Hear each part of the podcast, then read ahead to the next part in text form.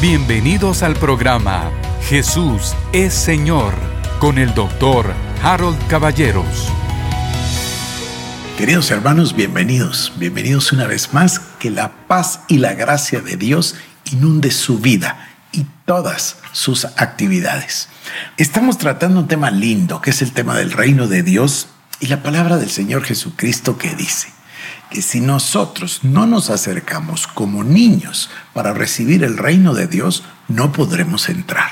Entonces, número uno, decidimos hablar de qué es el reino y nos dimos cuenta que el reino implica la presencia del rey, del rey de reyes. Y por supuesto el reino de Dios viene con poder, usted recuerda, no son palabras, es manifestación del poder, de la potencia de Dios. Ya hablamos del reino, entramos a la segunda pregunta. ¿Y cómo se entra? ¿Qué significa entrar al reino? Bueno, hablamos de dos elementos que nos recuerda siempre la palabra entrada. La entrada a la tierra prometida por parte de Israel o la entrada en el reposo de Dios por parte nuestra. Esta frase o esta palabra, perdón, entrar es una palabra activa. Necesitamos hacer algo. ¿Y cómo podemos nosotros entrar? Entramos a través de la fe. Me parece que eso ya lo compartimos con usted. Ahora, Quiero una aclaración. Este reino de Dios, algunas personas piensan, pero no se refiere a cuando lleguemos al cielo. No, no, no, no, no. Estamos hablando de recibir el reino de Dios ahora, el reino de Dios adentro de nosotros, la llenura del Espíritu Santo. En el Espíritu Santo somos, nos movemos y vivimos. Y dice que el Espíritu Santo está sobre nosotros, con nosotros y dentro de nosotros. Esto es verdaderamente importante. El mejor ejemplo es el libro de Hechos de los Apóstoles. Este grupo de discípulos y apóstoles del Señor Jesucristo que son investidos de poder de lo alto cuando el Espíritu Santo viene sobre ellos y se convierten, como le he dicho en los dos días anteriores, en unos gigantes de la fe unos hacedores de milagros, unas personas que producen la evidencia de que Cristo resucitó, vive y es el Hijo de Dios. Y entonces van por todas partes y sacuden al imperio romano. Mire, es una cosa maravillosa con el Evangelio de Jesucristo, que es el Evangelio del reino. Voy a continuar con la pregunta, ¿cómo entramos? Y además, ¿qué quiere decir recibimos? Y luego tengo cuatro pasajes sobre los que estuve meditando hoy en la mañana y quiero compartir con usted que son maravillosos. Pero bueno, mire, entrar significa tomar completa posesión de algo. Es como cuando usted entra a su casa, cuando ya es su casa y viene el día de la mudanza y usted entra con su esposa, si hace como yo, que me he mudado varias veces, lo primero que nosotros hacemos es celebrar una, un momento de oración, dedicar la casa y hacer entrar al Espíritu Santo para que pueda morar en la casa. Recuerde que la palabra dice que cuando llegamos a una casa, lo primero que debemos dejar es la paz, shalom de Dios. Bueno, Cecilia y yo lo hemos hecho varias veces porque nos hemos mudado muchas veces, pero la última de ellas fue en noviembre. En noviembre del 2020 firmamos la compra de nuestra casa allá en Estados Unidos y lo primero que hicimos fue preparar el vino, preparar el pan, la palabra de Dios y nos fuimos solos a la casa para dedicarla al Señor, para tomar la Santa Cena y para entregarle la casa al Señor para que more en esa casa con nosotros. Entonces, perdonen que se me fue la mano contándole eso, se me fue mucho tiempo, pero regreso. Cuando usted llega a su casa, usted está feliz, tomó posesión de su casa. Es exactamente lo mismo. Cuando entramos al reino, tomamos posesión del reino. Eso es lo que significa entrar, tomar posesión. Ahora, esto implica varias cosas maravillosas. Usted toma posesión del reino, toma posesión también de las bendiciones que vienen con el reino. Pero con el reino viene el rey, entonces hay un proceso previo. Usted se despoja del viejo hombre, se despoja del pecado, se despoja de la naturaleza pecaminosa, se despoja de todo peso que le asedia para estar preparado para recibir al rey. Y entonces el rey viene a usted y vive en él. Y esas bendiciones que usted mira en el libro de Hechos o en la palabra de Dios en el Nuevo Testamento, esas bendiciones se convierten en una experiencia diaria para usted. Es lo que yo suelo llamar vivir en lo sobrenatural. Entramos a través de la fe, entramos a ese reposo. Por supuesto, ahí vienen todos los pasajes, ¿no? Juan capítulo 15, nosotros estamos en la vid, permanecemos en Él. Las palabras de Dios permanecen en nosotros. Buscamos continuamente, todo el día, la comunión con Dios. Y de esa forma nosotros entramos. Vamos a la siguiente pregunta. ¿Qué significa recibir el reino? Fíjese, aquí hay una comparación linda. Entrar es una actividad, oh, perdónenme, es una palabra activa, un verbo, ¿no? En cambio, recibir es pasivo.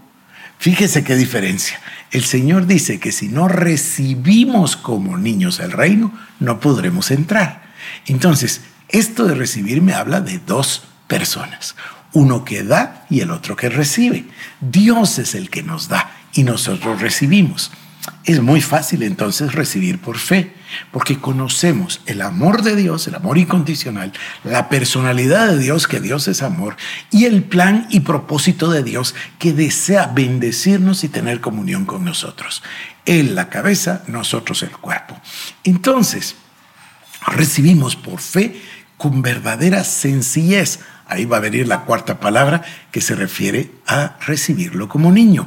Lo recibe como recibiría lo que le entrega su padre, su papá, su mamá. Lo recibe, no está pensando ni cuestionando. Yo que ahora tengo nietos, vivo estas experiencias a menudo, es muy emocionante. Mi nieto entra, esto pasó el fin de semana, yo vine de viaje y él vino este fin de semana y llegó a mi cuarto, a mi habitación y miraba así para acá, para allá y yo le digo, ¿qué haces, hijo? Y me dice, pues yo estaba pensando si por ahí habría un regalo, porque siempre me pide un regalo. Y quiere un regalito, quiere un camión, le gustan tanto los camiones y los tractores. Y ahí me tienen a mí buscando un camión que haga cemento, un camión que sea un bulldozer o lo que me pide. Y yo trato de complacerlo. Pero para él es lo más normal del mundo. Hoy va a venir y habló por teléfono. Dijo, fíjate, Abu, y amo, porque nos dice Abu a mí y amo a Cecilia, que mi mamá nos dio o nos compró una alcancía. Entonces voy a llegar a casa, tal vez tienes unas monedas para que yo meta en mi alcancía. Bueno, por supuesto, yo ya le preparé las monedas, ya están listas. Ahí andaba yo buscando ahora, antes del programa, unas bolsitas Ziploc para poner las monedas para que se las lleven y las pongan en su alcancía. ¿Por qué lo hace uno? Por amor, es bien simple. Y ellos lo reciben como niños, para ellos es lo normal. Ellos vienen aquí, es su casa. No, no, no, no están pensando ni razonando ni racionalizando nada, simplemente lo reciben. Pero me estoy adelantando a la, a la fase de recibir como niños. Nosotros lo vamos a recibir por fe, porque sabemos que hay un Dios de amor que lo ha preparado todo para nosotros, incluso todas las buenas obras ha preparado por anticipado para que usted y yo caminemos en ellas. Conforme crecemos en la palabra de Dios, nos vamos a emocionar cada día más de todo lo que Dios tiene para nosotros. Pero déjeme mostrarle estos pasajes porque yo me puse a buscarlos, a copiarlos y a apuntarlos acá para leérselos a usted. Mire este, Mateo 19, 14 dice, pero Jesús dijo, dejad a los niños venir a mí y no se lo impidas, porque de los tales es el reino de los cielos. Es el, mismo contexto de lo que nosotros estamos hablando. Para entrar al reino hay que recibirlo como niños. Y Jesús hace claro, miren, no le impiden a los niños que se me acerquen, yo quiero abrazarlos, quiero bendecirlos, porque de ellos es el reino de los cielos. Por su actitud, ya vamos a ir a eso. Mire, acá hay otro pasaje extraordinario que seguramente ya conoce. Creo que todos los cristianos conocemos ese pasaje y lo hemos oído desde la infancia cristiana, desde que llegamos a la iglesia. Es Mateo capítulo 6, versículo 33. Y dice, mas buscad primeramente el reino de Dios y su justicia, y todas estas cosas os serán añadidas. Quiere decir que hay una, hay una prioridad. La prioridad consiste en buscar el reino. Y obvio, esto lo añado yo, ¿no? Buscar al rey. Porque parte del reino es la presencia del rey. Por eso dice ahí en primera de Crónicas 7:14, buscar el rostro de Dios, buscar al rey. Eh, me parece que es Carlos Spurgeon, estoy tratando de pensar si es Spurgeon o Pink, el que dice, Dios va a ser encontrado por aquel que le busca de verdad. Con, con, ansiedad, con emoción, nosotros diríamos en el lenguaje cotidiano, con muchas ganas, con pasión. Ellos, estos buscadores, son los que van a encontrar, sin duda, el rostro del Señor. Y tengo acá otro pasaje, Lucas 10, 8 y 9, para demostrarle a usted que el reino de Dios significa poder. Mire, dice, en cualquier ciudad donde entréis y os reciban, obviamente Jesús le está hablando a sus discípulos, comed lo que os pongan delante y sanad a los enfermos que en esa ciudad haya y decidles, se ha acercado a vosotros el reino de Dios. La sanidad física, la sanidad emocional, los milagros de sanidad son un resultado normal, natural, diario, cotidiano del reino de Dios. Cuando el reino de Dios, se acerca a nosotros, comienza a haber todo tipo de milagros y sanidades. Pero ahora voy a terminar con un pasaje totalmente diferente. Fíjese usted, está en Mateo capítulo 11, 12. Otro pasaje usted ha escuchado, pero escuche en este contexto. Desde los días de Juan el Bautista hasta ahora, el reino de Dios sufre violencia y los violentos lo arrebatan. Me refiero a esos apasionados, a aquellos que, que no quieren perdérselo, que aman a Dios, que buscan a Dios sobre todas las cosas como una prioridad. Lo dejo por el día de hoy, querido hermano. Nos vemos mañana viernes y le recuerdo que ya estamos nosotros Número uno, de nuevo con nuestro discipulado virtual. Y número dos, estamos nosotros ya por terminar el mes de septiembre, mes de ayuno y oración por nuestras naciones. Por hoy, que Dios le bendiga.